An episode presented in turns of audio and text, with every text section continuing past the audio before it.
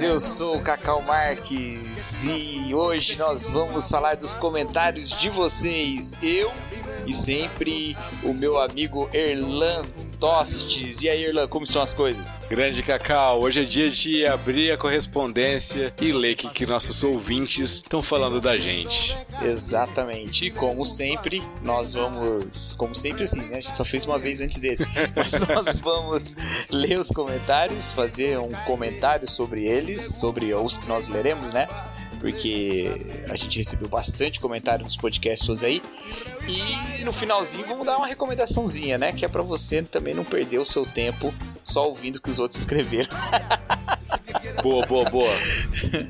E, mas é isso aí. Bom, nós vamos começar a leitura dos comentários a partir do episódio 6, que é o de 1984.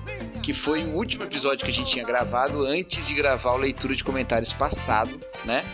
Só que nós não tinha te dado tempo da galera comentar naquela época ainda, né? Isso. Então a gente não gravou sobre ele. Então agora nós vamos do episódio 6 até o último episódio que nós gravamos, que é o 13. Então é bastante coisa aí.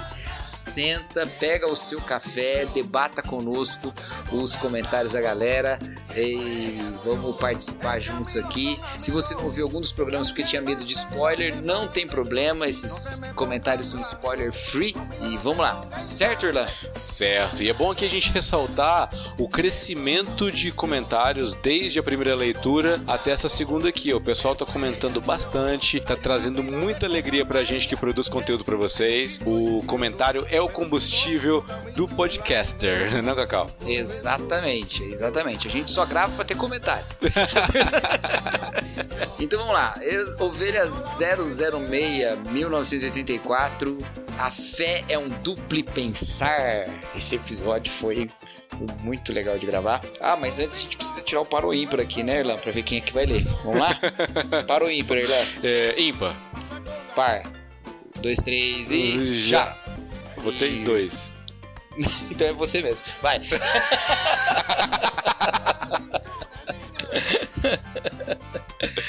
Então olha só, depois desse, desse jogo totalmente justo, vamos, vamos falar aqui sobre o comentário do Cristiano Almeida. O Cristiano fez uns comentários, um comentário que chama muita atenção da gente pelo tom Uhum. pessoal que ele colocou no texto dele. Eu vou ler aqui na íntegra.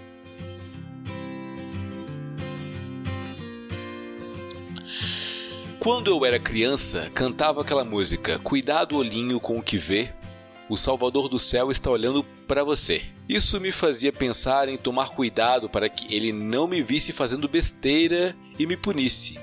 Aí eu cresci e descobri a letra original em inglês. For the Father up above is looking down in love. Be careful, little eyes, what you see. Vou fazer uma tradução aqui é, livre, né? O pai está acima de você, te olhando com, com amor. É, tome cuidado, olhinhos, com o que vocês veem. Isso. Então, a diferença aí de percepção é gigantesca. O pai está olhando com amor, por isso não devo decepcioná-lo. Aprender isso faz com que não haja problema em ser vigiado por esse grande irmão que nos ama. É, porque a, a conclusão que a gente chegou naquele episódio foi que se a gente tirar o amor de Deus, a Deus vira um ditador, né? Sim, E, e totalitário na perfeição, porque ele não precisa nem de teletela, ele vê tudo o tempo todo, né?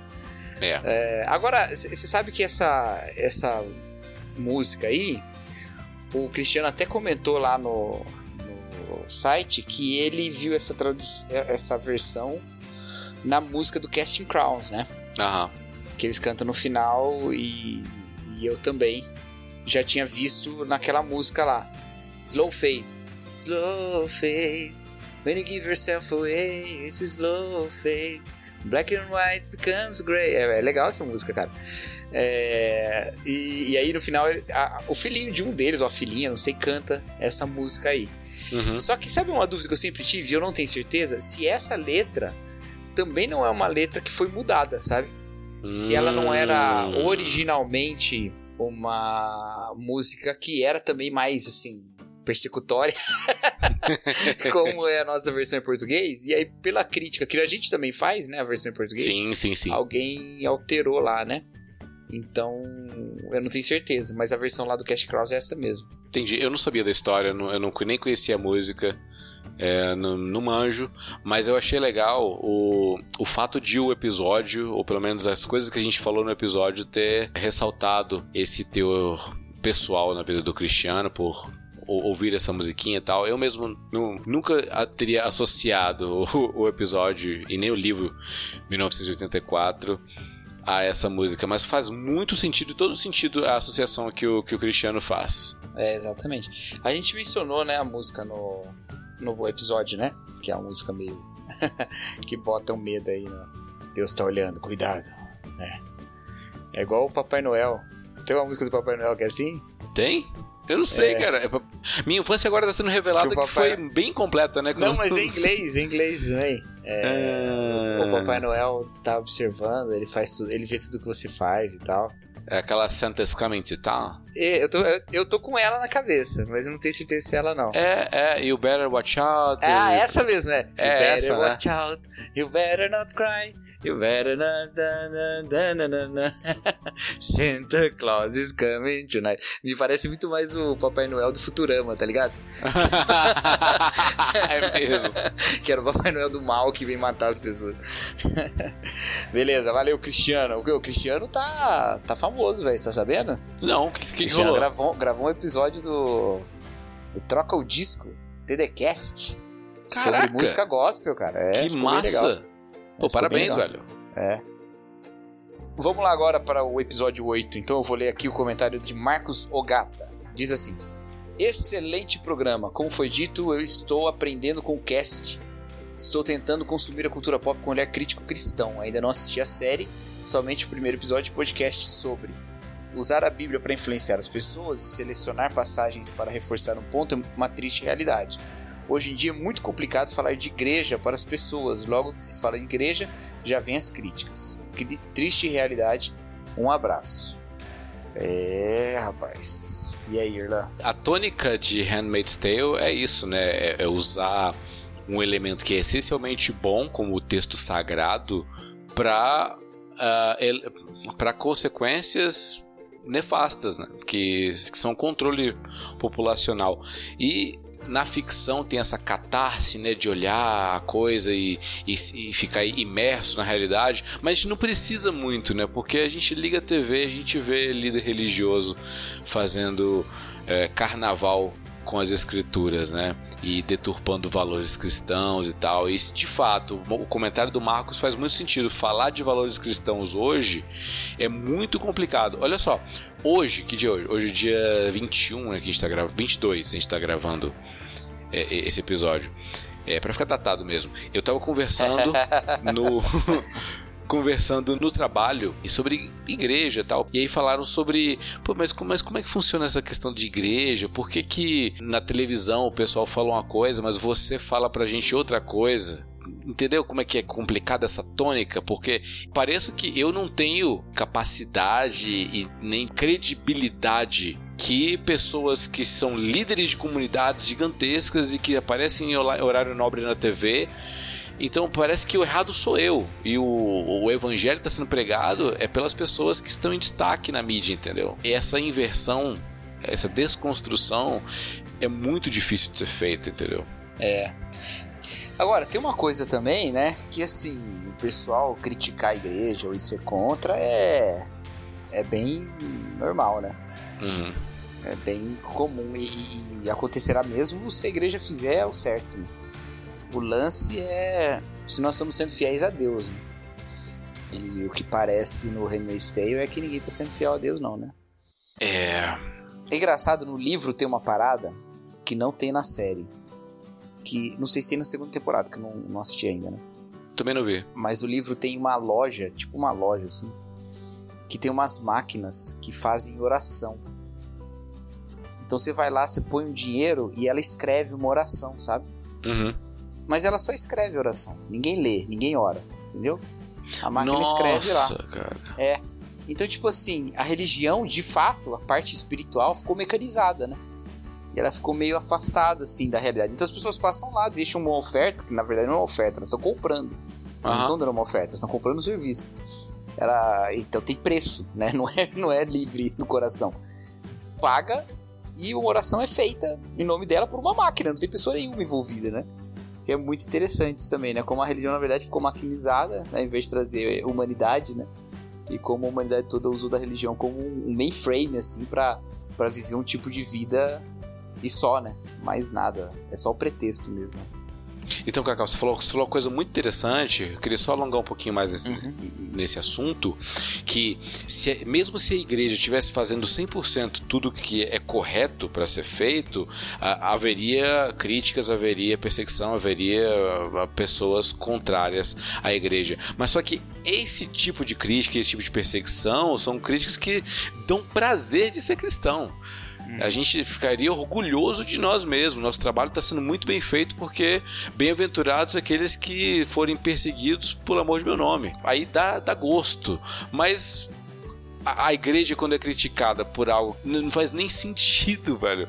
Essa comercialização da fé, poxa, aí fica difícil. É complicado mesmo. Isso aí.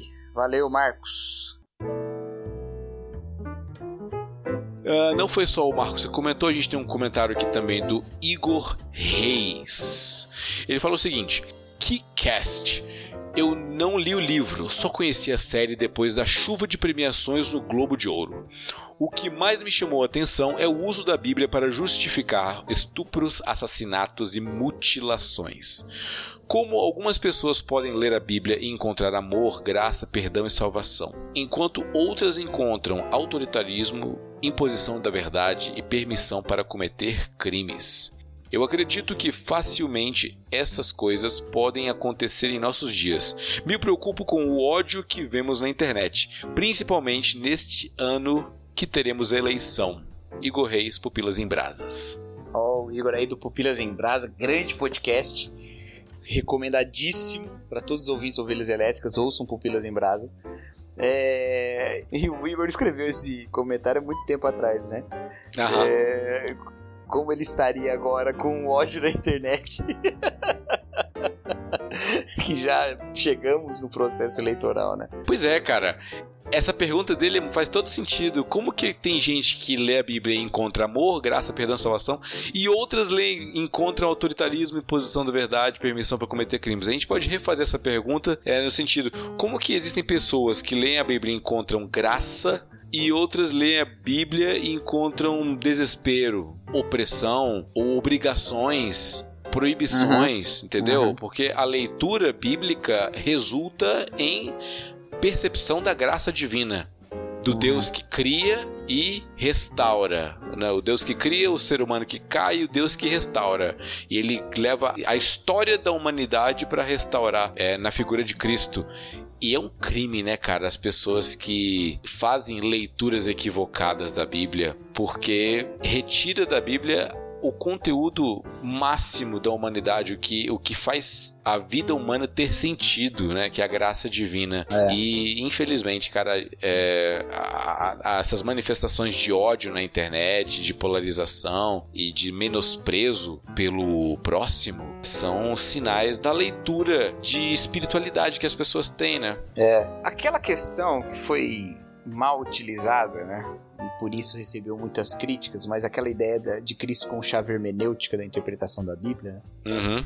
é, não é nada além do que vários teólogos já disseram, né? Ou seja, você enxerga a Bíblia a partir da revelação plena de Deus e Jesus Cristo. Sim. E, e não, então não tem como ignorar isso, né?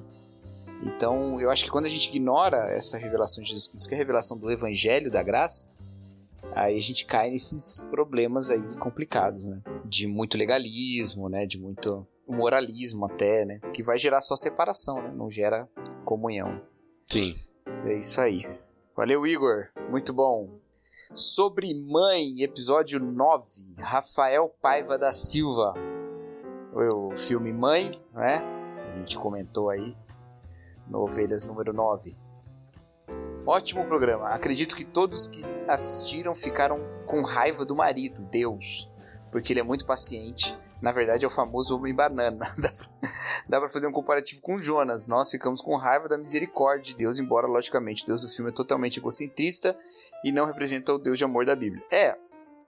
É, tem essa comparação, tem que fazer um, um certo limite aí, né? Você acha? Eu achei, eu achei bem apropriado. O que, que, que, que, você achou então, porque, que não cabe? Porque o Deus em Jonas, ele não é um Deus banana, né? Uhum. Ele é um Deus que está ouvindo o clamor da injustiça de Nínive. Sim. E que vai punir Nínive, entendeu? E manda Jonas para avisar isso. Ele só que ele é o Deus de perdão, de misericórdia. Então ele Perfeito. perdoa. E ele perdoa uma cidade arrependida. Uhum. Que é completamente diferente do que acontece no, no, no, no filme, né? No filme não tem arrependimento, Sim. no filme é impunidade, né? Exatamente. E Jonas é perdão, no filme é impunidade. Então, por isso que eu acho que tem um, um, certo limite aí. Mas é um limite que o Rafael mesmo apontou, né? O Deus Sim. do filme é egocentrista e o da Bíblia é um Deus diferente, né? Deus de amor e misericórdia graça, né? Eu achei apropriado justamente pelo disclaimer que tem no final, né? Pelo reconhecimento dele que ele faz aqui das diferenças dos deuses. Mas a ideia é, talvez não, é, não parta da perspectiva divina, mas da perspectiva humana representada lá na, na Jennifer Lawrence, na mãe. Porque tanto para ela quanto para Jonas, é, independente dos motivos de Deus, mas Deus não está fazendo o que eles esperavam que Deus fizesse. Uhum. É. Então acho que é aí que a gente pode entrar num, num acordo. Sim. E falando em Jonas, ah, boa, boa, boa. nosso, nosso autor de best-seller, Giancarlo Marx. Se você não conhece o livro dele, Ionar, o último Malar, é isso mesmo? É. Acho que acertei o, o nome. Malar, né? Eu acho é. que é, acho que é paroxítona, né? Ah, Malar. Boa. Acho que é, não sei. É, não, meu brago tá um pouquinho, um pouquinho enferrujado. é, o, o, livro do, do Jean é uma ficção baseada é, na história de Jonas, né? Então, por isso tem tudo a ver aqui com o nosso gancho. A gente faz tudo pensado aqui, não é, Irlan? É gente, claro, é, premeditado. Tudo, tudo roteirizado. Precog. É precog. então, o Jean comentou nesse episódio também e comentou com muita propriedade, olha só. Mas que grande programa, meus irmãos. Obrigado, Jean. Bom, já estou aguardando ansiosamente o episódio O que dizem os filmes que eu sou. E esta proposta, junto com a citação que o Relan fez de Deuses Americanos, me levou a outra reflexão. Quanto de nossa leitura e entendimento da Bíblia é puramente efeito da palavra escrita e quanto é produto de nosso contexto e cultura ao longo da história? E se o nosso primeiro contato com as escrituras fosse hoje, sem acesso a qualquer outro viés de interpretação anterior? Será que entenderíamos da mesma forma? Qual seria o nosso modelo litúrgico? Será que entenderíamos a Trindade? Resumindo, alguma coisa garante que chegaríamos aos mesmos lugares que chegamos hoje? PS, não vale dizer que o Espírito Santo garante isso, ok? Forte abraço, sigam firmes aí. E aí, Cacau? E aí que não, não estaríamos no mesmo lugar que estamos hoje. Mas não porque pegaríamos caminhos diferentes. Nós não estaríamos no mesmo lugar porque nós não seríamos as mesmas pessoas, entendeu? Sim. Então, não só a revelação é progressiva, mas também a teologia é progressiva e a teologia diferente da revelação é imperfeita ainda, né? Então se responde a questionamentos do seu tempo, faz elaborações a partir de, de limites que o seu tempo exige, né? Uh, então não, não teríamos uma teologia. É, a, a, teologia é tanto fruto da revelação quanto da história, né? Sim. Quanto da, da, da vida humana, né? Então, com certeza nossas respostas não seriam as mesmas. A liturgia, com certeza não, até porque a nossa liturgia protestante ela não corresponde nem ao tipo de liturgia mais usado na história da igreja. É. então, então, com certeza é diferente. É, não tem, mas não tem problema nenhum com isso, porque a questão é a verdade. E aí eu acredito que a verdade sim estaria preservada. Entende? Por exemplo, vamos pegar um, um ponto aí que é uma, um debate que a gente até conversou uma vez sobre isso, Erlan. Uhum. A questão da, da geração eterna do filho. Sim, A, a geração eterna do filho é uma, é uma elaboração teológica certo. a respeito do pensamento da, da trindade é, na sua relação interna, né? O pai com o filho. Mas ela é uma, uma elaboração a partir de um conceito. Sim. Jesus é eternamente gerado pelo pai. Essa resposta precisa ser dada desse jeito? Eu conheço algumas pessoas. Ah, não foi com você que eu conversei isso, foi com o Ertal. Você tava no papo também ou não? Ah, eu acho que não, mas beleza. Não. É. o Bert escreveu um texto sobre isso, né? Uma, eu, eu conversando com o Iago outro dia, ele falou também alguma coisa sobre isso. Aham. Questionamento sobre isso, né? Se essa resposta ajuda ou atrapalha dizer que o filho é eternamente gerado pelo pai, Uhum. né? Que, que, que tipo de, de ideia isso traz, né? Ajuda ou atrapalha sobre a relação do pai com o filho? Aham. Mas foi uma resposta dada num momento que tinha um, um sentido de, de explicar que o filho é eternamente filho e o pai é eternamente pai. Sim. Então, isso precisava ser feito desse jeito? Acho que poderia ser feito de outra maneira. De outras formas, com outras palavras. Uhum. Mas a verdade permaneceria a mesma. Né? A verdade continuaria sendo a verdade. Eu não sei se você já viu um vídeo bem recente. Acho que é o último vídeo que o pessoal do The Bible Project lançou. Que é sobre Ah, não vi Deus. ainda. Que é sobre Ai, cara, eu Deus. achei tão bonito aquela. O Cara. thumb ali, eu tava louco pra ver, mas não. Cara, então eu vou te dar um spoiler. É.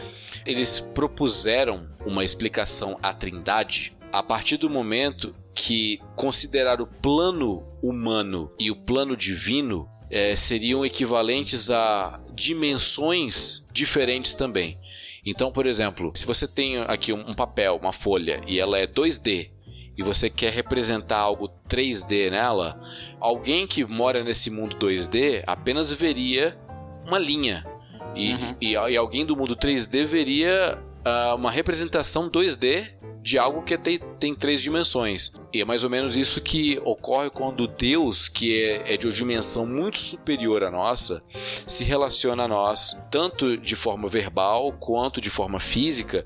Então, a- as manifestações nos fazem compreender que existem três pessoas totalmente diferentes, totalmente soberanas, totalmente divinas, mas o Deus é um só. A revelação escrita é que Deus é um só. Na forma gráfica fica bem melhor de ver, né? É- Seria um Não, mas eu entendi, eu entendi. é um monolito com três faces, entendeu? É um, é um trilito, Uhum. sei lá.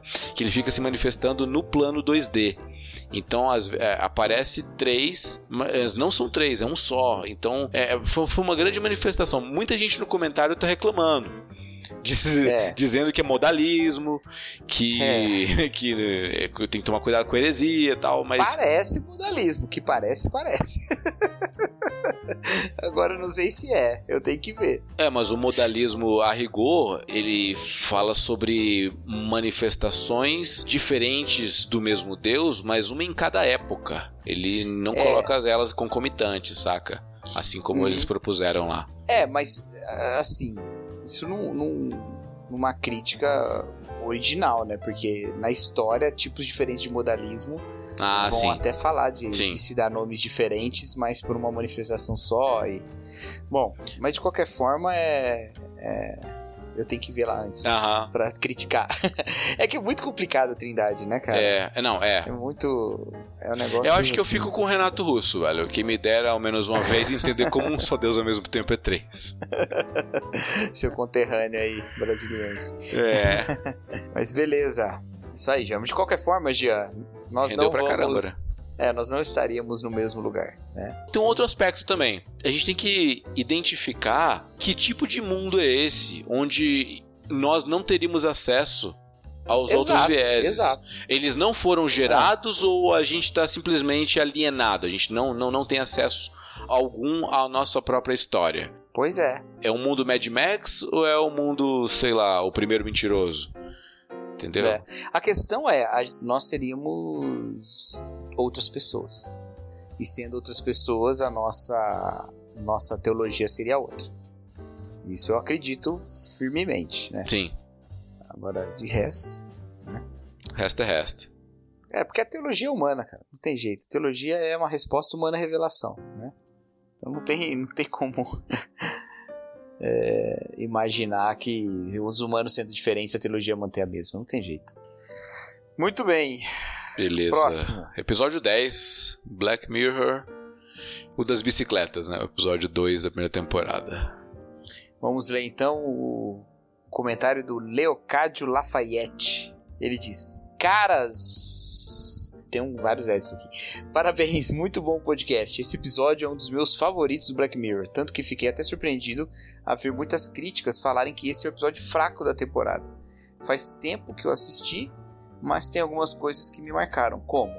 Na hora que os jurados falam pra Abby, Abby é a mulher, né? Não é a Abby Camargo. que, que ela cantava muito bem, mas que o mercado de cantores estava saturado e que havia essa oportunidade como atriz pornô, fiquei pensando na crítica ao mercado pop. Como muitas cantoras que iniciaram sua carreira mais comportadas e depois se sensualizaram, provavelmente ouviram algo muito semelhante ao que a Abby ouviu. Falando nisso, eu acabei de assistir um filme muito interessante que toca um ponto parecido com esse, apesar de, de não fazer ou de evitar o caminho da crítica mais rasa, que é o filme Nasce uma Estrela, cara. Hum, eu achei que era Hannah Montana o filme. Não, não. com a Bradley Cooper e a incrível Lady Gaga, que canta demais. Olha. É legal o filme. Sim, tem outros filmes nesse tema, alguns melhores, outros piores, mas esse filme é um filme legal, é legal de ver. Um filme feito pro Bradley Cooper ganhar o Oscar, né? Ele já foi indicado quatro vezes, não ganhou nenhum. Vamos ver se dessa vez vai. Segundo ponto que ele coloca aqui. No mesmo momento, é incrível ver como a única pessoa a se revoltar com essa proposta é o Bing. E todos os outros espectadores são facilmente influenciados pelos jurados. Talvez uma crítica ao nosso conformismo aos absurdos apresentados pelos Black Mirrors risos. Eu acho que tem a ver também com o fato de que cada um encontra um jeito de fugir, né? É só o Bing se revoltou com o negócio da, da Abby, né? Da Abby lá. Uhum. Da proposta dada a ela. Mas eu acho que ela aceita não é, é por causa do regime opressor que ela tá. E qualquer coisa ela aceitaria para deixar de pedalar, entendeu? Então, muita gente associa o fato dela ter aceitado com o suquinho misterioso que ela toma, né? Também. É. Também tem essa. Né, pode, ser que ela, Verdade. pode ser que ela esteja dopada, mas, mas tem outra coisa também. É, o Bing foi o único a, a se revoltar porque é, ele é o único que criou uma relação humana naquele universo. Sim, sim. É. Então o único que tem razões para se importar e para se revoltar. Revolta é isso. É você é, tomar o caminho da dor do outro e se indignar, né?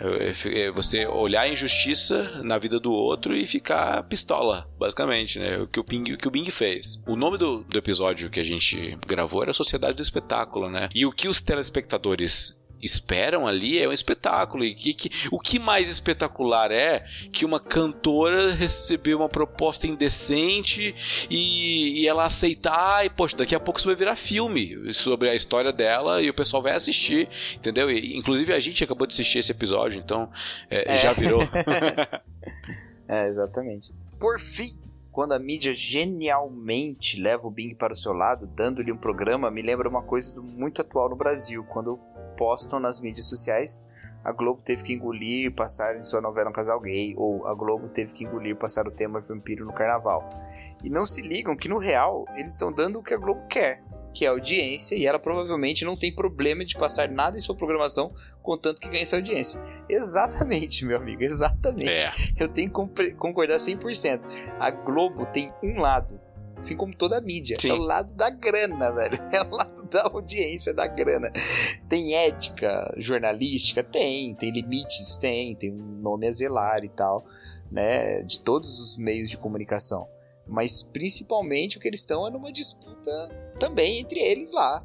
Por isso que ambos odeiam a Globo, né? Tanto, tanto a esquerda quanto a É. direita. É, a, a Globo é, chama- é ao mesmo tempo totalmente esquerdaça, maconheiro, mortadela e eu também é golpista. Como, como, peraí, É. como é que funciona isso? Esse, esse do Globo de É. Schrödinger.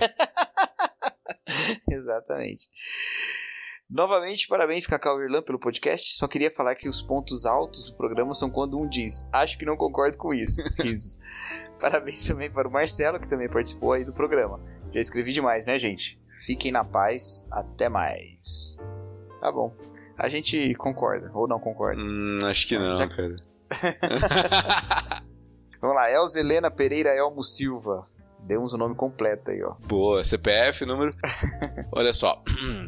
Ouvi hoje e gostei muito. Nossa, vocês aprofundaram a coisa. O que eu pensei ao assistir, acho que foi mais raso, risos. Mas a impressão que tive quando o episódio acabou foi sobre como, de certa forma, todos são comprados quando se tem oportunidade de se ter os 15 minutos de fama e as vantagens que se desdobram disso. Tipo, como se ninguém resistisse e acabasse também se prostituindo, só que de outra forma. Quero dizer assim, por exemplo, sabemos que há pessoas que estão nas redes sociais vendendo uma imagem fitness ou de felicidade que sabemos não ser totalmente verdadeira. E a pessoa se torna uma espécie de celebridade web. E o revoltante é saber que a pessoa ganha muitos likes, muita visibilidade, mimos e por fim dinheiro. Aí você vai lá e escreve um textão ou grava um vídeo contra todo esse show, contra toda a hipocrisia e tal. Tanto que tanto de quem se vende como de quem consome. E aí, pum, o seu textão, o seu vídeo viralizam. Você agora é a voz da verdade. De agora em diante, todos vão querer saber o que você pensa sobre os próximos assuntos polêmicos. Passa-se o tempo, lá está você, uma espécie de celebridade web às avessas, conquistando visibilidade, likes, convites e talvez, por fim, dinheiro. E de modo geral, promoção. Vê? O jogo vira. E você se flagra só mais uma peça dele. É como se fosse mesma, a mesma prostituição de outro jeito. Para o mesmo mercado, o objeto emblemático disso para mim foi o caco de vidro mostrar. mo- hum, Opa! O objeto emblemático disso para mim foi o caco de vidro mostrado como algo precioso para ele nas cenas finais. O caco de vidro foi o passaporte para uma nova vida, adquirida a preço do que ele criticou. E provavelmente deverá ser mantida a esse preço também. Ele ampliou seus horizontes. Foi algo assim que eu senti sobre o episódio. Concluí que ele foi um tapão na cara de toda a geração redes sociais. Mas foi minha percepção, né? Risos. Valeu, gente. Paz. É, muito bom. muito bom, bom Elza. mesmo. É. Eu acho que é por aí mesmo. É, inclusive, assim, eu parei de olhar as redes sociais como uma plataforma de ideias. E as redes sociais são construção de personalidades, né? personagens. Então, Sim. acho que a gente falou sobre isso em algum episódio. né? É, acho que foi nesse mesmo. Foi. Acho que foi no primeiro do Black Mirror, no, no, do porco. Ah, é verdade. Então, tudo que as pessoas postam, tudo, na verdade, eu uso isso pra autocrítica, né? Não, não uso tanto pra crítica do outro, porque nem sempre eu sei o que tá no coração. Eu não, sei- não acho que eu tenho uma amostragem muito ampla pra dizer que isso é uma regra geral. Mas Aham. pra mim era algo muito frequente. Quando eu postava alguma coisa, e ainda quando eu posto hoje, pouco tem a ver com a ideia, tem a ver com o tipo de pessoa que eu me apresento pras outras fazendo aquele tipo de postagem. então, eu tento ser o mais verdadeiro possível com o que eu acredito. Eu não parei de escrever em rede social, continuo escrevendo. Mas fico, sempre me pergunto antes, né? As pessoas estão escrevendo isso pra quê, né? É, qual é o ganho que eu tenho em, me revelar desse jeito? E, e é isso, né? O sistema abarca tudo. O sistema abarca os revoltados e abarca os conformados, abarca os de direita, abarca os de esquerda. Tudo tá no sistema, né? É. E tudo vai caminhar por aí. É, eu vi um tweet uma vez de um amigo falando assim: Cara, antes de postar qualquer coisa na internet, dá uma lida, vê se ficou ambíguo, se tá passível de múltiplas interpretações, porque se tiver, aí você pode postar. e é assim que a internet Boa. funciona. Boa. Isso aí. Vamos para Minority, Minority Report. O Minority Report. Minority. mais qual- Minority. É, minor, minority. O Lana comentou, né? Esse. Isso aí. Ronaldo Lana, que na época não era um pai de família quando comentou. Hum, E agora já é. Ronaldo Lana diz assim: Hey, saudades, Rue. Não consigo ser organizado na hora de comentar, por isso vou itemizar para tentar escrever algo coerente. 1. Um, em algum momento da primeira metade do episódio, vocês falaram sobre múltiplas personalidades de linha do tempo, as quais surgiriam caso alguma mínima vírgula ocorresse de maneira diferente. Não consigo ficar em paz em relação a isso, pois se assim fosse, o número de universos existentes paralelos seria infinito, já que bastaria uma joaninha voar para a janela do vizinho em vez da minha janela, para que dali nascessem infinitas diferentes possibilidades de vida e de acontecimentos. Ah, eu não me lembro da gente ter dito isso. A gente disse isso? Ah, eu falei sobre. Eu falei sobre isso sim. Falei sobre o, a, a previsão dos precogs ser em relação à, à probabilidade maior de um universo possível se concretizar. É bem Rick Morty essa visão, da, visão não, mas de aí, qualquer né? jeito, eles têm uma visão só, né? Sim, Cada um deles tem uma visão só, eles não têm múltiplas visões. Isso, é uma só, é uma só. Vai ver que eles têm majoritária. E que quando ela não é tão majoritária assim, o outro. Bom, se bem que a questão não é Não, a é, questão da diferença do reporte minoritário lá. Não é porque eles acessam acontecimentos diferentes. É porque eles vêm sob outra perspectiva, não é? ah, como assim? Não. Não, por exemplo, Eles veem Esqueci futuros possíveis, entendeu? eles Aí, veem o futuro. Eles veem o futuro. Eles- Só é. que o, o reporte minoritário lá, o relatório minoritário, ele não é dado porque são duas possibilidades, a dos gêmeos e a da menina. Eles vêm diferentes porque são pontos de vista diferentes sobre o mesmo fato. Como se tivessem presenciado a mesma cena, só que de pontos de vista diferentes. Por terem pontos de vista diferentes, a verdade pode ser outra. E não uma coisa unívoca como ela parece. Hum, Eu não acho que eles veem coisas diferentes acontecendo. Eu acho que eles veem a, a mesma coisa, só que de pontos de vista diferentes. hum. Você tá falando de ponto de vista assim, de questão de ângulos mesmo? Não sei. Não sei. Porque em um Tanto o cara, faz. o cara aperta o gatilho, no outro ele não aperta o gatilho. Pode Mas ser. eles veem ele apertando o gatilho? Então, Ou eles concluem que ele apertou o gatilho? Eu não me lembro é, é- é- se tem um detalhe. no filme é é mais gráfico, né? É- É. Tem a parte visual onde o Tom Cruise enxerga o que eles estão vendo, né? Então é, eles estão vendo. No livro já não, mas eles é veem só o, descritivo, o né? dedo puxando o gatilho? Ou eles veem o tiro e o cara segurando a arma? Porque tudo isso acontece mesmo. entendeu? Ah, entendi. O John, ele, ele aperta o gatilho mesmo. Ele, ele- só que ele, ele atira, na, sei lá, na, na porta, né? Não me lembro. Bom, de qualquer forma, não sei. É, Não sei, Lana, é, uma- é uma um bom levantamento que você botou aí. 2. Não acho que exista futuro. Na minha falha concepção de leigo, o tempo é linear desde que surgiu, pensando assim, fica impossível saltar para frente e visualizar o futuro, pois isso resultaria em alguém saltar no vazio ou ver o nada. Passado, presente e futuro ocorrem simultaneamente, a meu ver. É. Não sei, viu, cara? eu tenho essa percepção, mas não do ponto de vista humano. No ponto, de vista divino. E sim, o tempo é Mas obsoleto. aí, já, mas aí já existe para Deus. Como assim? Então existe. É, mas não como futuro isolado e separado das outras perspectivas de que passado e presente, né? O que existe é uma coisa só. Isso, para Deus é- o tempo é simultâneo. Mas existe então. Já existe, entendeu? Então, mas é porque tempo é consecutividade de evento. É, Aham. E, consequentemente, para nós, entropia, né? É, é degradação, de- deteriorização. Aham. E Deus está acima disso, então é é meio que falar que uma bola é quadrada, entendeu? Não faz sentido. Não, eu, entendo, eu entendo. Mas assim, ainda que todas essas coisas sejam simultâneas para Deus e não sejam na sucessão, então não são tempo, elas existem.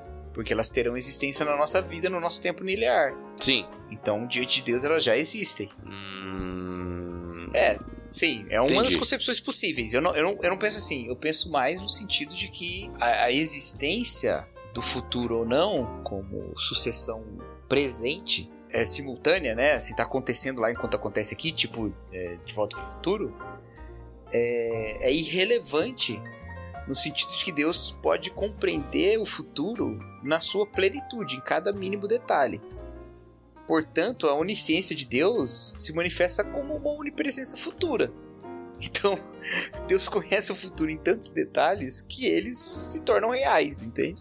Entendi. Então é irrelevante, porque assim, o futuro não será real para nós e não existirá enquanto nós não estivermos nele, Sim, certo? Certo. Mas para Deus, ele o conhece de maneira tão profunda que a própria existência é irrelevante. Tanto faz, Sim. entendeu? É, então tá lá. Tá lá, a gente pode dizer como tendo uma existência. Quando Deus fala sobre o que vai acontecer no futuro, quando ele dá uma, uma visão, uma profecia e tal, é, ele disse isso porque essas coisas acontecem enquanto ele tá dizendo, ou ele diz isso. Vamos pegar João, vai? João no Apocalipse. Uhum. As visões que ele tem, que são visões futuras, ele tem porque esse tipo de evento já existe, já acontece, com uma sucessão? Ou porque Deus está revelando uma coisa que puramente acontecerá e que tem inexistência, que, que é inexistente agora? Para Deus, é, tanto faz. Não faz diferença nenhuma. absolutamente nenhuma mesmo. E para nós, faz também diferença nenhuma, porque sendo uma coisa ou outra, a gente não vai acessar enquanto não chegar lá. Isso se você tem uma leitura. se você não tem uma leitura preterista, tem uma leitura futurista ah. do Apocalipse ainda. Tem essa, né? Deu pra entender e... o que eu falei ou ficou muito confuso? Então, eu entendi, mas só que Apocalipse tem que ser visto a perspectiva de que o início dos capítulos é, é, é o anjo falando para João: João, vem e sobe, porque eu vou te mostrar as coisas que são. Aham que foram e que vão acontecer. Sim. Entendeu? O presente não, mas passado. Sobre, Mas na perspectiva temporal de João é isso, né? É isso eu acho que a gente não tem. Para nós o tempo existe. Aham. É, mas pra gente não tem problema. Agora, aquilo que Deus está mostrando para João, tá mostrando como? Ele tá vendo acontecer de fato. Eu, então, que, eu, é, que é a pergunta do que, que é a questão do Lana. Ninguém pode ver o futuro porque o futuro não existe. Você vai estar tá vendo nada. Então o que que João viu? Então, o que eu acho é ele, que. Ele a... viu um teatrinho do futuro? É. Galera, ele... faz, aí um, faz um teatro para ele entender o que vai acontecer. Então. Isso é, assim, tá falando de modo irônico, mas eu acredito nisso. É que as visões. Não, não tô rep... falando de modo irônico, não. foi, foi um jeito mais, mais, assim, claro, sei lá. Porque olha só, vamos pegar Apocalipse 12. As pessoas de acordo com a sua tradição de cristianismo, vão interpretar ali ou como a própria nação de Israel ou como a Virgem Maria, né? Difícil. Mas, mas independente disso, são perspectivas passadas. Independente disso, né? Uhum, seja sim. a nação de Israel sendo perseguida ou seja Maria sendo assunta aos céus. Independente disso, são eventos passados. Mas João tá vendo essa mulher e ela tá com coroa na cabeça, tá com estrela uhum. rodeada, ela tá com dores de parto, e aí nasce o filho que, que vem reger as nações com cetro de ferro.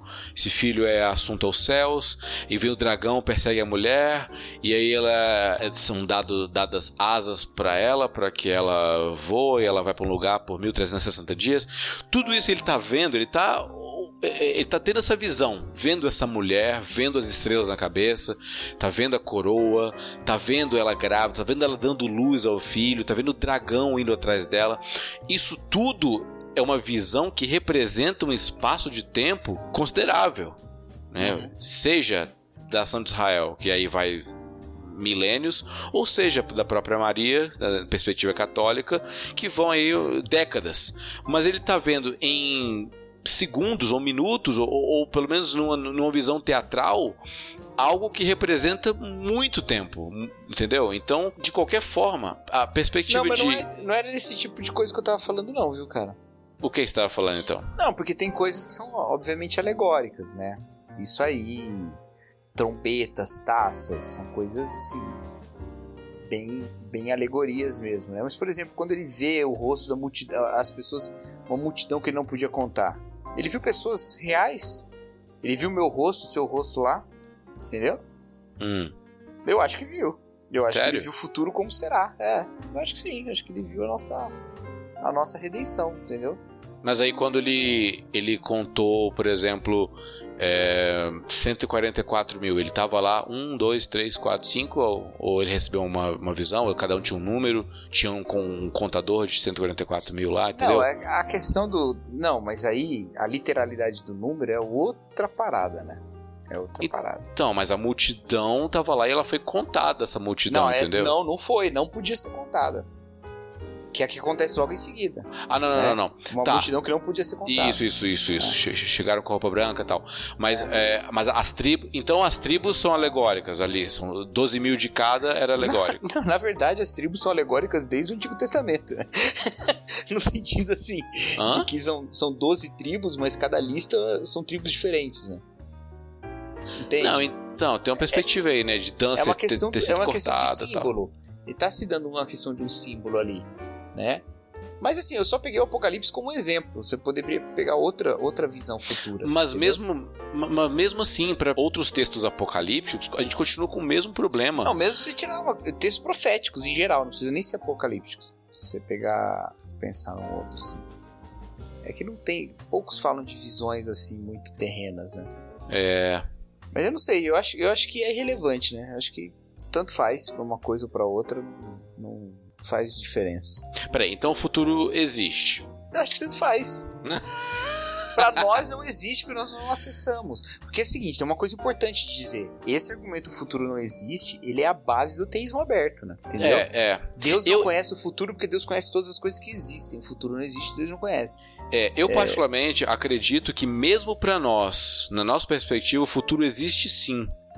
Porque a ausência de tempo é a ausência de espaço. Oi? Entendeu? E- Como é que é? É, porque o tempo só existe porque existe espaço, existe matéria, existe coordenada geográfica. Porque você falar pra mim assim, ó, é, são 15 horas, eu vou falar 15 horas onde? Porque eu preciso de uma coordenada. O tempo não faz um mínimo sentido se não houver um espaço para ele estar. Um depende do outro. Tempo e espaço dependem um do outro. E quando eu falo que o futuro não existe, eu estou dizendo que existe a possibilidade do espaço não existir daqui a, sei lá, daqui a 10 minutos. Não existir mais nada, ser obliterada toda a matéria e toda a existência. Aí não vai existir futuro mesmo. Mas, Mas enquanto houver. tempo. Não, não vai. Se não, Não, não, porque- existe- se não houver matéria, Cacau, não, não, Não, mas não tem. como não vai existir tempo? É porque houve matéria. Então Hã? no passado, no passado houve. Teve um momento que a matéria deixou de existir. Então houve. Então Hum. houve sequência. A, a- a destruição aconteceu num lugar, num momento no tempo. Entendeu? Não. Não, porque assim. a- agora, todas as coisas aparecem nesse momento. Beleza. Thanos, Thanos estala o dedo e tudo some. Aí, o tempo continua tendo existência porque houve um antes disso. Entendeu? Eu tô indo pela perspectiva justamente contrária do, do Haja Luz. Entendeu? O que que havia antes do Haja Luz? Que horas Não eram? havia nada, nem tempo. Mas Não havia nem momento, No momento em que acontece um fato que sucede a ausência de fato, passa a ter tempo, porque tem sucessão. Sim. Beleza. A mesma coisa quando acaba. Acabou, mas acabou no momento da sucessão. Beleza. Ali, ali ainda tinha, mas depois. É, de- E depois tem o é quê? outra- é, aí. Depois. É o que eu tô dizendo. Depois não tem nada. Nem tempo, nem nada. E- esse papo tá bem abstrato pra mim já, cara. Já tá. Deu meia-noite e um já. Eu cara. nem sei qual episódio que a gente tá comentando isso. Ah, do, do Minority, Minority Report.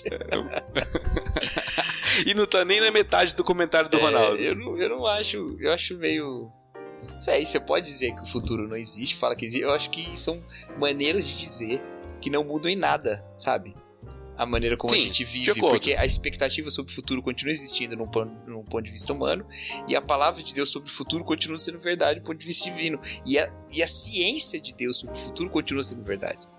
Né? Totalmente de E- acordo. E, uma realidade tão concreta, nos mínimos detalhes, que é basicamente a realidade. É, vamos pensar assim. Eu nunca fui para o Japão, Beleza. mas eu sei que o Japão existe. Certo. Eu tenho conhecimento sobre o Japão, e os conhecimentos que eu tenho sobre o Japão são conhecimentos a respeito da própria existência do Japão. O Japão existindo ou não Certo. existindo, esses detalhes que eu tenho sobre esse lugar, que não são muitos, o tornam como uma realidade existente. Eu vivo essa vida como o Japão existindo. No Certo. caso de Deus, ainda que ele, vamos dizer assim, o futuro não existe, mas ele conhece detalhes tão profundos e esses detalhes são absolutamente é, é, determináveis, porque se ele já sabe é porque vai acontecer, ninguém vai mudar isso. Porque o único que poderia Certo. mudar é ele, e ele muda o que ele quer, então vai acontecer daquele jeito. Que Certo. basicamente tá garantido que esse futuro já existe. Ele sabendo ou não, saca? É, Ele Uhum. sabendo ou não, é- é- ele, ele tendo alguém lá vivendo esse futuro agora ou não, tanto faz. Sobre isso, inclusive, eu acho que nem tem, aí eu, aí eu vou concordar com o Lana. Eu não acho que se a gente pode- pegasse um, um DeLorean, fosse pro futuro e encontrar alguém, a gente ia só passar o tempo numa velocidade diferente dos outros, né? Igual a teoria da relatividade fala lá tal.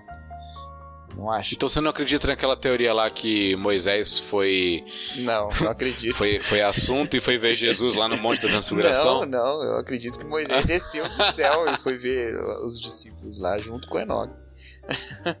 Não, mas, não, mas ele, ele saiu exatamente lá do, do, do Sinai e. Do Sinai não, do. Do Sinai. É. né? Ele morreu no, ele morreu no Sinai. Não, ele morreu no monte Não. lá, olhando, não foi? Foi, mas ali ele é, é porque ele pediu para ver a, a, a face de Deus. Aí Deus teria atendido vendo é, com ele vendo a face de Cristo. Ah, é verdade. É, Saca? você já falou isso aí, eu tinha esquecido. É, não, não acredito. é porque o Elias também foi assunto aos céus e Mas E- Foi lá Elias foi Jesus, diferente. né? Elias foi pro futuro, virou João Batista. né? Voltou Ah. pro passado e depois foi. Meu Deus, cara, tá muito errado isso. ponto 3 do Lana aqui. Boa. Precogs, por isso, não enxergariam o futuro. Eles fariam previsões das ações humanas com base na data, em data analytics e big data alimentados. Cara, é muito teísmo aberto isso aqui, cara. É, o Lana tá.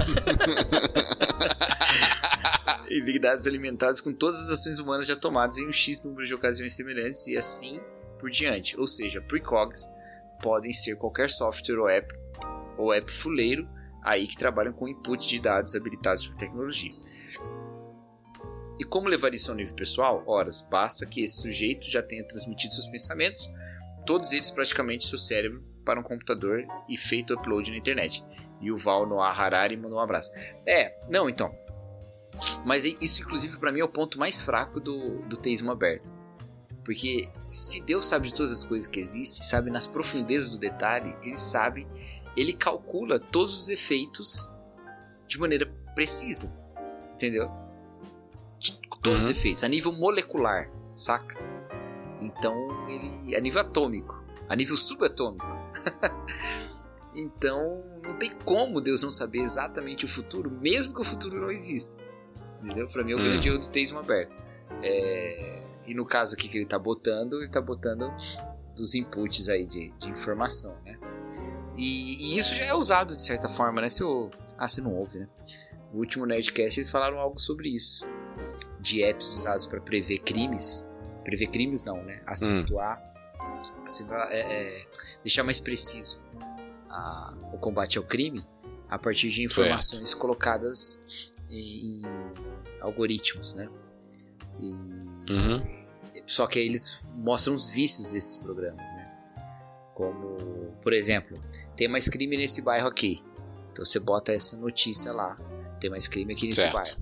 Aí o que, que você faz? Você bota mais policiamento lá. E o que acontece? Mais policiamento, mais report de crime. Então tem mais crime ainda, entendeu?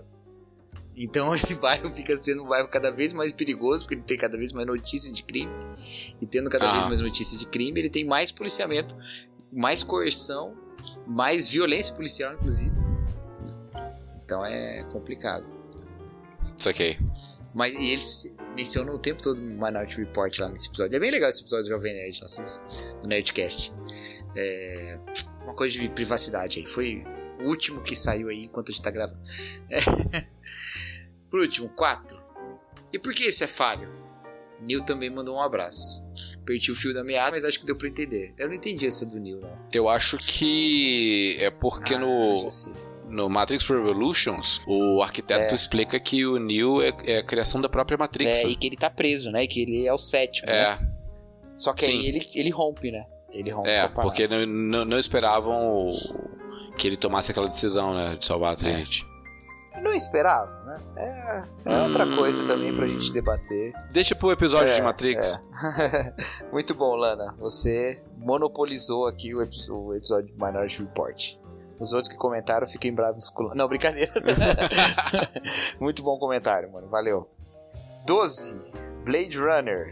Temos dois comentários aí Hum. do nosso chefe, Maurício Machado. É, ele nos galardeou com essa visita tão honrosa. Manda ver aí, Erlan. Senhor Mac, Mac falou o seguinte: Ah, sobre o filme Eu Robô, mencionado pelo Cacau, ele não é exatamente um conto ou história específica do Asimov. É só inspirado na obra deste, a saber, o livro Eu Robô, que é uma coletânea de nove contos. Ele falou o seguinte também: Não terminei ainda de ouvir, mas ouvindo vocês falando sobre direitos do replicante, essência, etc., lembrei tanto do conto como do filme homônimo O Homem Bicentenário. O filme especificamente é bobo se comparado com Blade Runner, mas a busca de Andrew pelo direito à sua humanidade é interessante, mas recomendo ler o conto do Asimov. Muito bom. Isso aí. Eu gosto de um bicentenário. Isso aí. Ah, Robin Williams tá massa, né? Isto fica feliz em ser útil, menininha. muito legal. Quando nós fomos gravar sobre Asimov, Maurício Mac Machado tem que estar aqui conosco. Estará conosco. Agora um comentário aqui do Santo Irgo, nosso amigo doutor. Ele diz assim: Alô, senhores, vou concordar discordando de vocês quanto à relação criador-criatura de humanos e replicantes e humanos de Deus. Pelo menos do ponto de vista do replicante. Pensando a ótica cristã, o homem foi criado por uma mente incorruptível, então dela se separa posteriormente pelo pecado. O replicante, porém, foi criado por uma mente corrompida, tanto que a própria função do replicante era a de mera servidão. Há, ao meu ponto de vista, sim uma relação divinal do replicante de compreender o seu propósito e encorajar, não apenas fisicamente, mas pensar como seu criador, já que ele é pensante. A partir do momento que o replicante encontra o seu criador e se frustra, a história se diferencia. Porém, a natureza do replicante, que nunca se separou do seu criador, pois não há uma relação de pecado, é tão ligada à natureza humana que ele comete o ato mais humano de todos, assassina o seu criador. Nada mais humano que virar as costas para o seu criador, não é mesmo? É. Muito bom. Eu não sei que ponto exatamente está a discordância. Na verdade, assim, eu fiquei um pouco frustrado com esse comentário porque eu queria muito que o Irgo falasse assim: peço vênia aos nobres podcasters. Mas muito interessante isso aqui, né? E, os filmes têm essa coisa mesmo, né? Da, principalmente esse primeiro, né? Quando ele vai lá encontrar o Tyrell e tal. A, Uhum. a morte do criador mesmo, né? O assassinato do criador e tal. E, Sim. e ele botou um detalhe interessante: não tem uma relação de pecado. Então ele nunca se separou do criador. Achei interessante isso, eu não tinha Boa. pensado nessa questão. Mas, não tem mais. Mas eu acho que a gente falou um pouco isso, né? Eu, eu não, me parece estar tão discordante do que a gente disse, né? É, a gente, a gente pincelou essa parte quando a gente fez o paralelo do ser humano ser o deus do replicante. e aí, justamente quando ocorre esse assassinato, ao meu ver, acho que eu tinha falado uma parada assim, que seria a queda do replicante, seria ali um momento de quebra entre criador e criatura. Mas ele trouxe essa perspectiva de que não tem esse balizador de, de pecado, de quebra de aliança ou de desobediência, entendeu? Mas talvez tenha pela própria rebelião, né? É que eu acho que tenha acontecido É que eu minas. acho que uma parte da. É, tem isso também, né? Mas eu acho que uma parte da, da imagem de Deus está no propósito, sabe? Então, Sim. uma parte da imagem do homem no, no replicante está no propósito né? Não só na semelhança cognitiva, na, na semelhança física, mas no propósito para o qual ele foi criado. né? Então, mas o propósito pro qual ele foi criado é carregar pedra, é fazer mina, é cavar Exato. buraco. Esse é o propósito. Exato, que é o que a gente E que é o que a gente falou no episódio, né? Ele, ele é criado, na verdade, para ser o escravo do ser humano no, na missão que Deus tinha dado pro ser humano de dominar a Terra. Que o ser humano se coloca como Deus e faz isso com eles, mas não Aham. numa relação de, de identificação e amor, mas numa relação de exploração. O Deus tem prazer no- nos seres humanos enchendo a Terra com a sua imagem. O homem que se considera Deus quer que esses replicantes né, sejam só. Não, não tem prazer neles. Aí a gente até citou o. Qual é o nome do cara lá? O cara que fazia Quem? experimentos lá e fazia os seus anõezinhos e tal. É, Eu esqueci, também. esqueci. A gente até se falou dele e tal. Que ele parecia muito mais Deus, né? Porque ele faz aqueles seres pra se deleitar neles, né? Pra se agradar, pra ter, pra ter comunhão. E não é o que os humanos fazem com o replicante. Muito interessante, cara. Muito interessante. A gente tem pontos aí que o, Irving colocou que a gente deve revisitar. Eu não, não acredito que eu esteja numa condição agora, nesse momento, para fazer reflexões tão profundas, mas. É o, é- é o Sebastian, Sebastian, não, lembrei. o Sebastião é o outro, né? Quem? O Se... Não, é o JF Sebastian, o cara que, que faz os, os brinquedos. É, não é isso mesmo, é ele mesmo. É isso mesmo. Beleza. Próximo. O Vinícius Costa também comentou nesse episódio e, na verdade, fez uma pergunta uh, relacionada ao próprio podcast Ovelhas Elétricas. Olha só. Paz de Cristo a todos. Compreendi a origem e referência do título do podcast. Entretanto, não entendi o porquê do nome.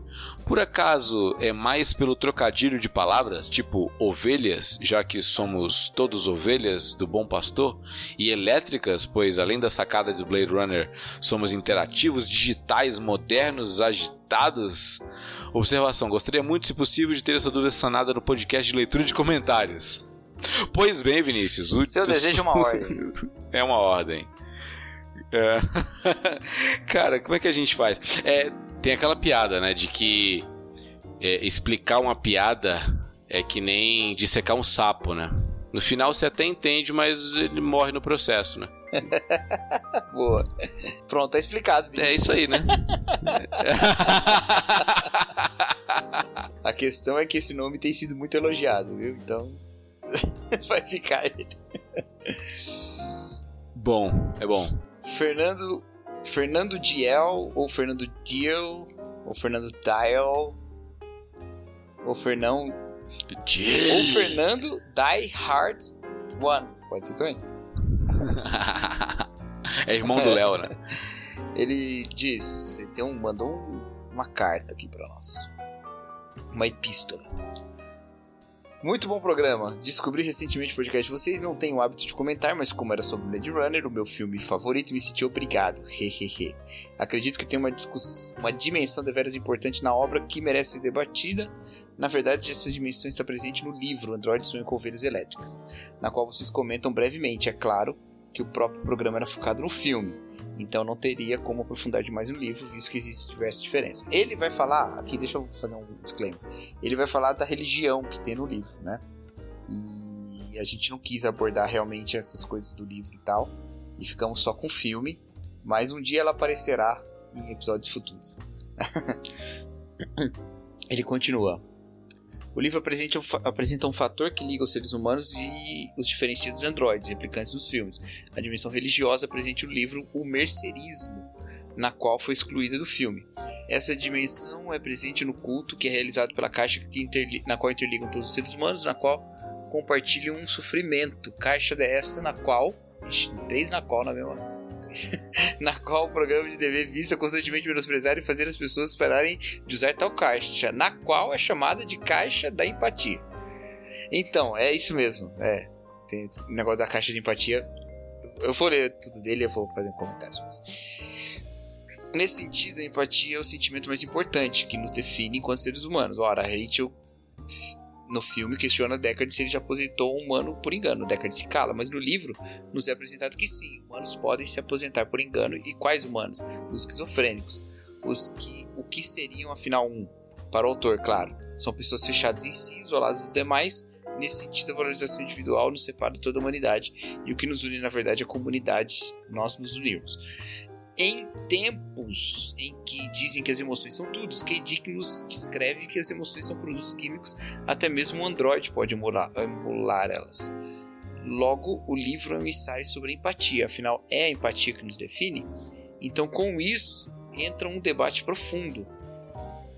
E para isso eu cito a biografia Eu Estou Vivo, Vocês Estão Mortos. É a biografia do Philip K. Dick, né?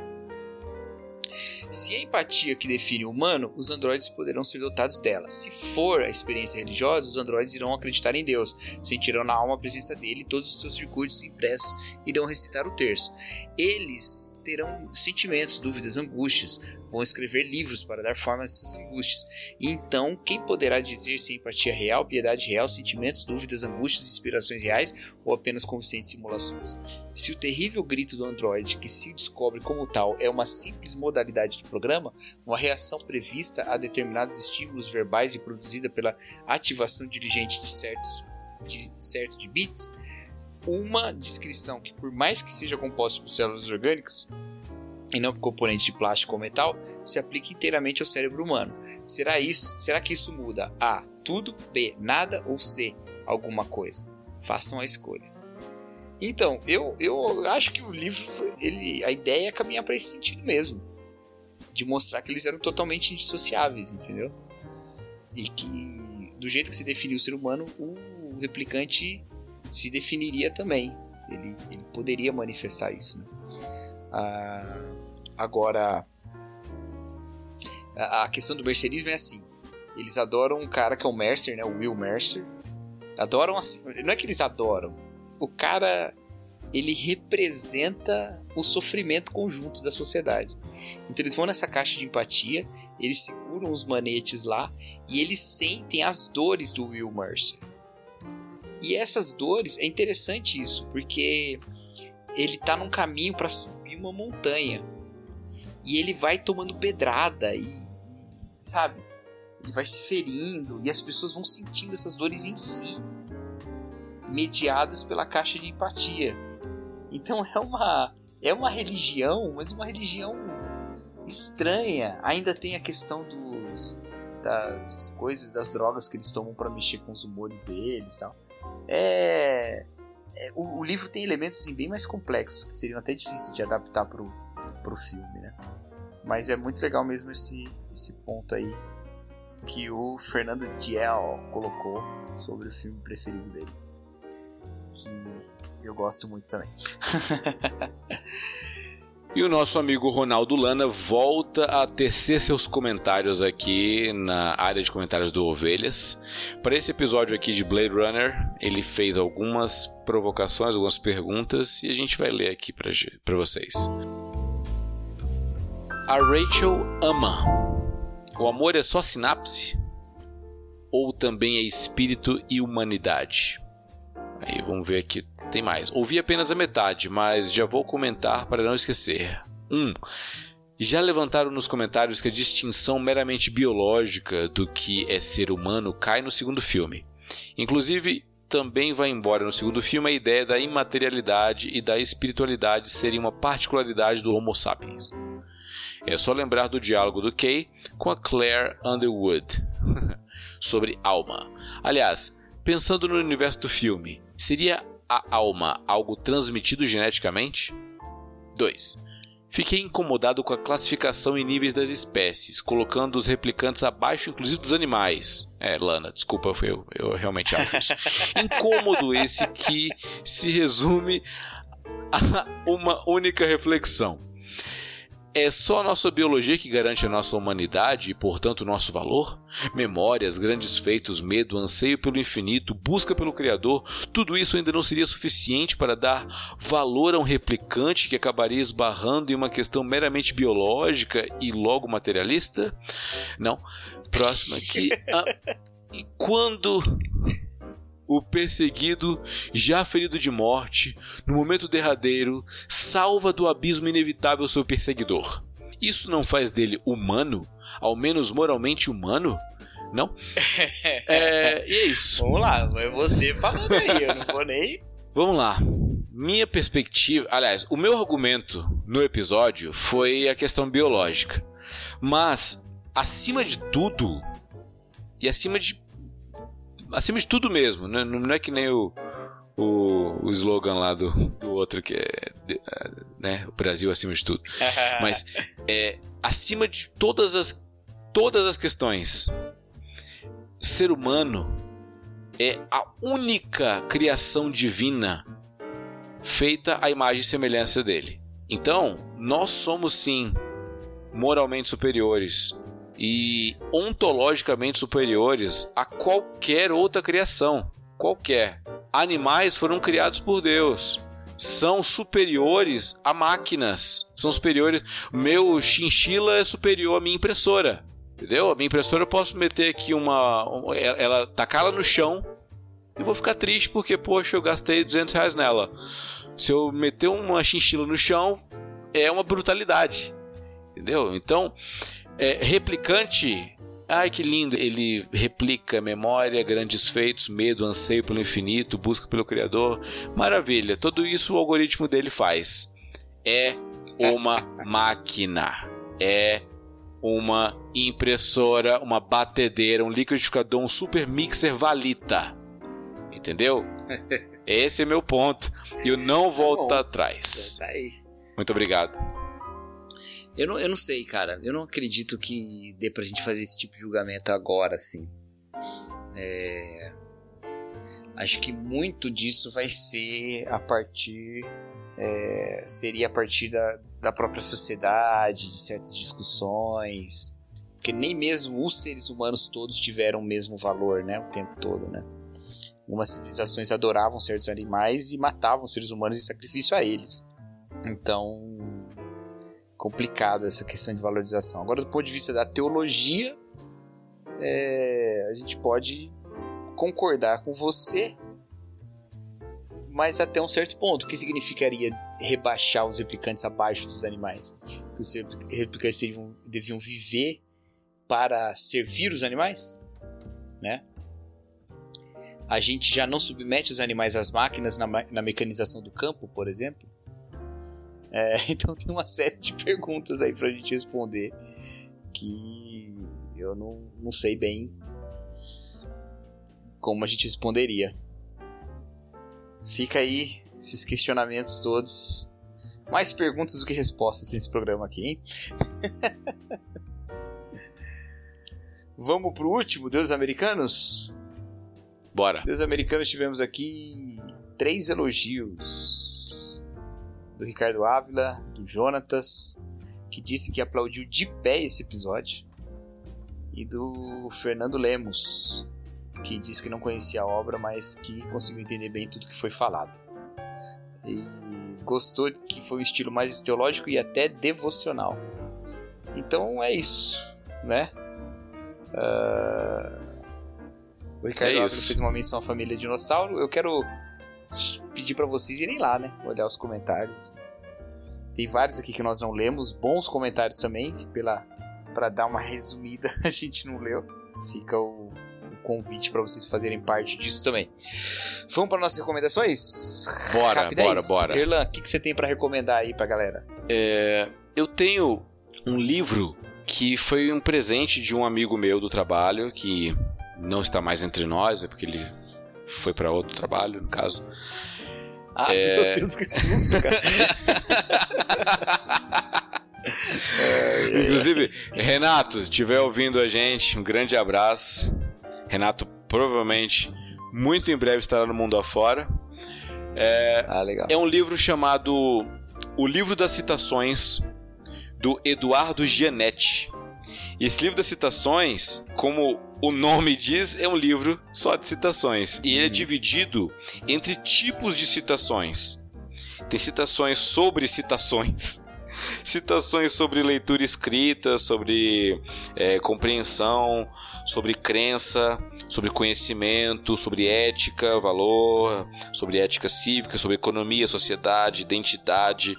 É justamente aquele site, é, o pensador.com, que tem um monte de citação, só que bom, né? Só que com, com citação confiável, né? Porque no, no, site lá tem um monte de citação que eu fico assim, peraí, esse cara não falou isso não. Mas é. aqui é. o, o Genete ele faz uma curadoria muito legal, um monte de citação e eu deixo aqui uma citação, já que a gente falou Diga. sobre o tempo, olha só.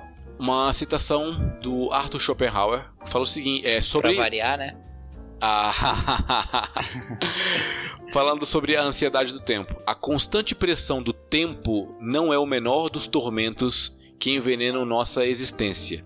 Ela mal nos permite tomar fôlego e logo nos persegue como um bedel munido de chicote. A perseguição cessa apenas para aquele que foi entregue ao tédio. Oh. Com uma mensagem tão positiva como essa, eu deixo aqui minha recomendação: O Livro das Citações, Eduardo Gianetti. Isso aí, muito bom. Cara, é, saiu o disco novo do Grey Havens, né, que a gente citou na nossa outra leitura de comentários. Ó! Oh. então, se vocês quiserem ouvir. é... Bom, vou recomendar um livro de teologia, então. Boa. Eu tô lendo para. Na verdade, eu tô usando como base para uma aula na igreja que eu tô dando. O Introdução à Teologia Bíblica que é um livro que tem até BTcast sobre ele aí, BTcast oh. nova sobre ele. É, e é um livro bem legal, cara. Bem legal mesmo. Bem simples e que leva pro público leigo uma, uma visão de, de temas profundos da teologia, assim, né? Fala sobre a questão da, da centralidade de Jesus Cristo na revelação, da revelação progressiva e tal. E depois ele vai falando como o evangelho se desenvolve é, em todo em todo o correr do, do, da Bíblia, né? Muito legal mesmo para dar uma introdução à teologia bíblica assim, bem bacana, recomendo. É, tem tido uma onda aí das, das editoras cristãs de lançar esses materiais de introdução assim, né? Uhum. Então hoje dá para você comprar alguns desses materiais e se aprofundar em temas que seriam temas de seminário, sabe? Sim. Introdução à exegese, por exemplo, que acho que é lançado pela Thomas Nelson, né? É, introdução à hermenêutica bíblica, tem esse introdução à teologia bíblica da Vida Nova, tem aquele teologia visual que trata temas da, da teologia de um jeito bem bacana, assim. Aham. Então, recomendo tudo. Recomendo que vocês busquem livros de teologia, porque a, oferta tá muito boa. Esse livro que eu recomendei, esqueci de falar o nome do autor, é o Graham Goldsworthy, né? Então, É. é o Graham digno de ouro. eu tenho, eu tenho esse livro. Eu tenho esse link da Vida Nova favoritado aqui. Tô esperando a Black Friday pra ver se ele abaixa. E tem ele versão e-book também. Quem quiser aí É, no Kindle, isso. tem ele também. Mas ele tem muitos, muitos diagramas assim e tal. Eu não sei como é que vai estar isso transpo- é, transportado pro Kindle, né? Porque imagens não ficam tão legais no Kindle. Mas eu recomendo, é bem legal. E tem sido bem legal estudar com a igreja esses temas também. O pessoal tá, tá aprofundando mais o conhecimento, tá bacana. Certo? Certo. Vamos encerrando por aqui? Vamos. Então, você vai botar uma música no final aí, Erla? Você É. escolheu uma música pra gente encerrar? ou- Pois é, Cacau, eu tenho sim uma recomendação, uma banda aí que já tá há 20 anos no mercado. Os caras são gringos, né? Estadunidenses. É a banda Sweetfoot. É, para quem não conhece, é, os caras têm um rock alternativo aí, letras bem filosóficas, bem teológicas. Eu gosto pra caramba do som dos caras. É, é tipo um, um Foo Fighters crente, basicamente. É, vou colocar aí no final uma música que eu gosto deles, chamada Gone. E na real eu gosto bastante da letra justamente por causa do final. O final me ganhou, né? A música toda é bem legal, mas esse final, velho, é muito legal. Recomendo para que vocês ouçam, reflitam e curtam. Basicamente é isso. Então é isso, pessoal. Valeu. Nós chegamos até aqui. Conseguimos gravar esses episódios todos. É, Fico feliz a gente ter conseguido gravar 13, ep- é, 14 episódios com esse, né? E chegar nessa. Nesse, que a gente tá chamando de fim de temporada, mas a gente vai continuar, né? Então não sei como é que a É. gente vai fazer. mas Mas é. é. possível aí que a gente dê uma reformulada e volte daqui um tempo. Não necessariamente no, na periodicidade que já não estava sendo respeitada. Nossos ouvintes, é, é bom dizer, nossos ouvintes são os melhores, porque a gente atrasa, Exato. a gente faz, a gente descumpre um monte de compromisso e eles continuam com a gente firme e forte, não joga na cara. Obrigado, pessoal, vocês são os Isso melhores. Valeu, valeu. Mas é isso aí. E esses 14 episódios foram muito bacanas de gravar. Foi muito legal. Tem sido muito legal fazer parte dessa, desse podcast aqui. E eu quero aqui publicamente agradecer o Erlan pela, pela parceria sensacional que a gente desenvolveu aqui gravando. Sintonia que a gente tem, é muito bacana. E o Marcelo, que não está aqui gravando conosco, mas que completa essa equipe aqui que é, é muito, muito prazeroso mesmo, é muito legal, galera. Vocês não fazem ideia de como é legal fazer o Ovelhas e ver os comentários de vocês e partindo de três amigos, assim como a gente é, tem se tornado nesse tempo aí. Então é isso, agradeço a Deus, agradeço a todos aí e vamos lá que tem mais episódio aí pra frente. Certo, mano? É, que- que- o que falar, né? O que falar? Só sentir. Sempre um privilégio É estar aqui na bancada contigo, Cacá. Bancada. A gente tá. A gente tá o quê? Mil- 1.500 Bancada quilômetros de distância. Mas é, eu faço das suas palavras as minhas. É um prazer estar aqui. é, e agradecer não só você, o Marcelo, o Bibo, a galera toda da, da família Bibotalk, mas você, ouvinte, que faz esse podcast fazer sentido. É, então, o feedback é muito importante. O tempo que você dedica ouvindo, para nós, é uma maravilha. Lembra que agora Ovelha está no Spotify. A gente não deu recadinho no início, né? Ovelha está no Spotify. E estaremos em Brasília, dia 24 de novembro, para o PTD Brasília com o tema Vida no Espírito. É isso, pessoal. Grande abraço para vocês. Fiquem com Deus. Até a próxima. Tchau, tchau. Tchau, tchau.